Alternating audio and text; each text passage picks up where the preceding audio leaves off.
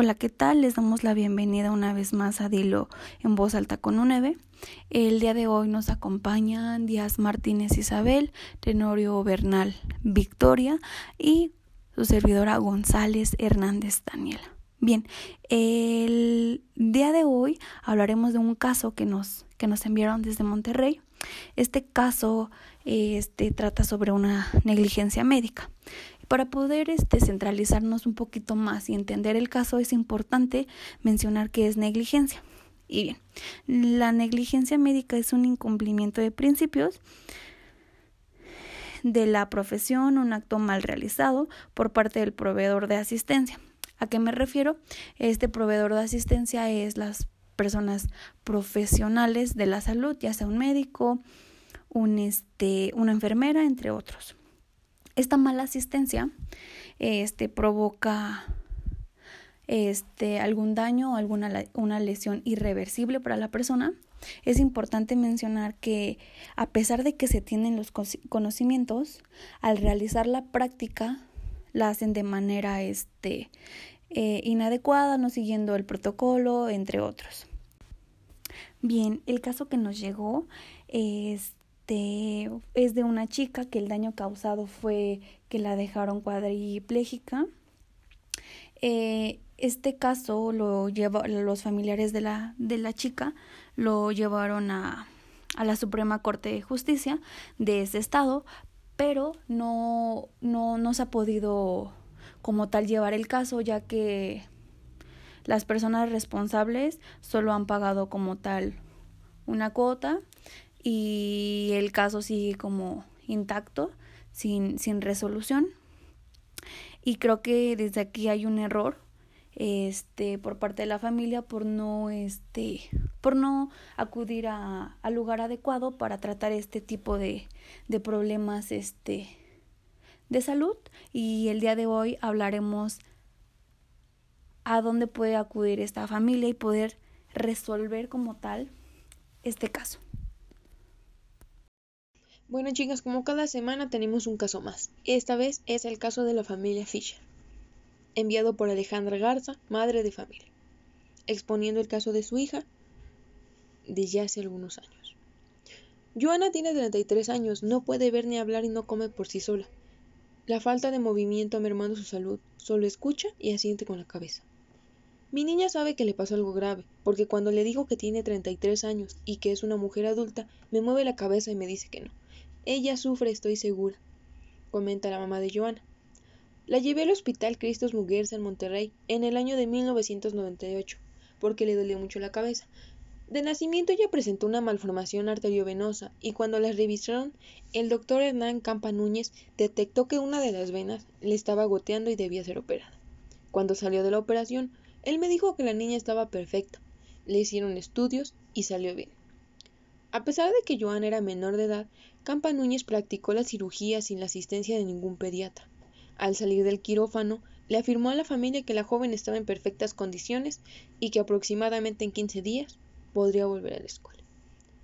Mi esposo y yo dormíamos en el hospital porque mantenían a la niña conectada a un ventilador para ayudarle a respirar. Pero ella me respondía siempre, la vi bien, si le pedía que me apretara la mano lo hacía, todo estaba en perfectas condiciones. Aproximadamente dos semanas después, el doctor informó a Alejandra y a su esposa que ordenaría retirar el ventilador, puesto que la anestesióloga Roxana de Hoyos también había dado el visto bueno para desconectarla y eventualmente darla de alta. Le dijo a los padres de Joana que regresaran a casa a descansar, que el día siguiente su hija estaría platicando y todo volvería a la normalidad. Esa noche, la enfermera general Anita Urbina recibió la orden de retirar el ventilador, pero de acuerdo con las pruebas que los padres de Joan han reunido, lo hizo sin seguir los protocolos y la niña sufrió un paro cardiorrespiratorio. La familia se enteró cuatro años después que Joana recibió maniobras de resucitación por el paro que sufrió, puesto que Anita Urbina y personal del hospital alteraron el expediente clínico para ocultar lo ocurrido. Pasé cuatro días sin ver a mi niña. Me planté en el hospital para exigir que me dejaran verla porque solo me dijeron que se había puesto mal cuando la desconectaron. Pero no me decían más. Anita Urbina me enfrentó y me dijo, no puede pasar, ¿no entiende? La empujé, entré a la fuerza al área de terapia intensiva y encontré a mi niña. Estaba retorcida con sus manitas como encogidas, la boca chueca y los ojos en blancos. No sabía qué le hicieron. Fui y enfrenté a Campa. Le exigí una explicación, porque yo la había dejado bien. Después, el especialista se encontró con una familia para, explicar lo sucedido. Hubo una negligencia de la enfermera y del hospital. La enfermera no debió desconectarla, reconoció el médico según consta en una grabación que fue difundida por Alejandra Garza en redes sociales. El caso contra Anita Urbina no ha concluido. Su defensa solicitó que se declare la prescripción de los delitos de lesiones culposas con la agravante de responsabilidad médica, técnica y administrativa, y falsificación de documentos. Hasta ahora, ninguna persona ha sido sentenciada por lo que le ocurrió a Joana. Únicamente fue detenida la enfermera general Anita Urbina quien a pesar de que confesó haber alterado el expediente de la joven por órdenes de sus superiores y de que el daño ocasionado a la paciente es permanente, salió en libertad luego de, que la Fundación Renace, que defiende a presos que no cuentan con recursos, pagó con más de 300 mil pesos de fianza.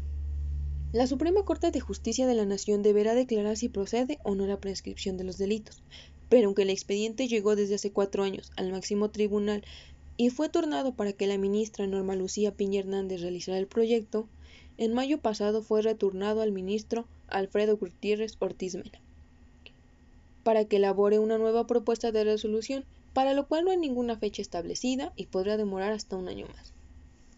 Con nada me van a pagar lo que le pasó a mi hija, pero me angustia mucho que yo no sé qué va a ser de ella el día que yo me muera, porque nadie quiere cuidar a un enfermo. Mi hija necesita tratamientos muy caros, terapias, mi marido y yo trabajamos muchísimo para poder obtenerlas. Pedimos que nos ayuden proporcionándonos una clínica en donde pueda recibir sus tratamientos y ya no tener que preocuparnos por esto. Es por esto que acudimos con ustedes para algún consejo u opinión. Y claro, para hacer visible el caso de mi hija. Y bueno, este es el caso de la semana. Recordemos que esta no es la primera vez que el personal médico del Hospital Cristos McGers en Nuevo León enfrenta problemas legales, pero como vemos es un caso muy triste y bueno. Señora Alejandra, le recomendamos acudir a CONAMED, que es la Comisión Nacional de Arbitraje Médico, en donde seguro le ayudarán. Hola, ¿qué tal? En esta parte hablaremos un poco sobre en qué consiste la CONAMED y por qué es importante acudir a ella. La CONAMED, o Comisión Nacional de Arbitraje Médico, es un importante órgano desconcentrado de la Secretaría de Salud. Este tiene el fin de contribuir a tutelar el derecho a la protección de la salud, así como también a mejorar la calidad en la prestación de los servicios médicos. Es decir, se dedica a investigar presuntas irregularidades en la prestación de servicios médicos y a emitir sus opiniones y acuerdos, lo cual permite la resolución de conflictos con imparcialidad, confidencialidad y respeto. Tiene como objeto contribuir a resolver de forma amigable y de buena fe los conflictos solicitados entre los usuarios de los servicios médicos y los prestadores de los mismos, ya que promueve y proporciona la buena relación, el trato digno, los valores y la ética en la relación médico-paciente. Esto mediante procedimientos alternativos como orientación, gestión inmediata, conciliación y arbitraje.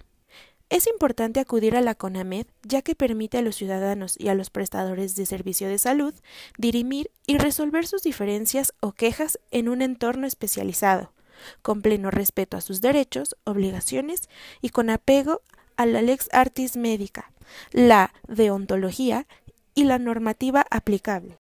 Y bueno, eso sería todo por esta semana. No olviden enviarnos sus casos, los estaremos leyendo.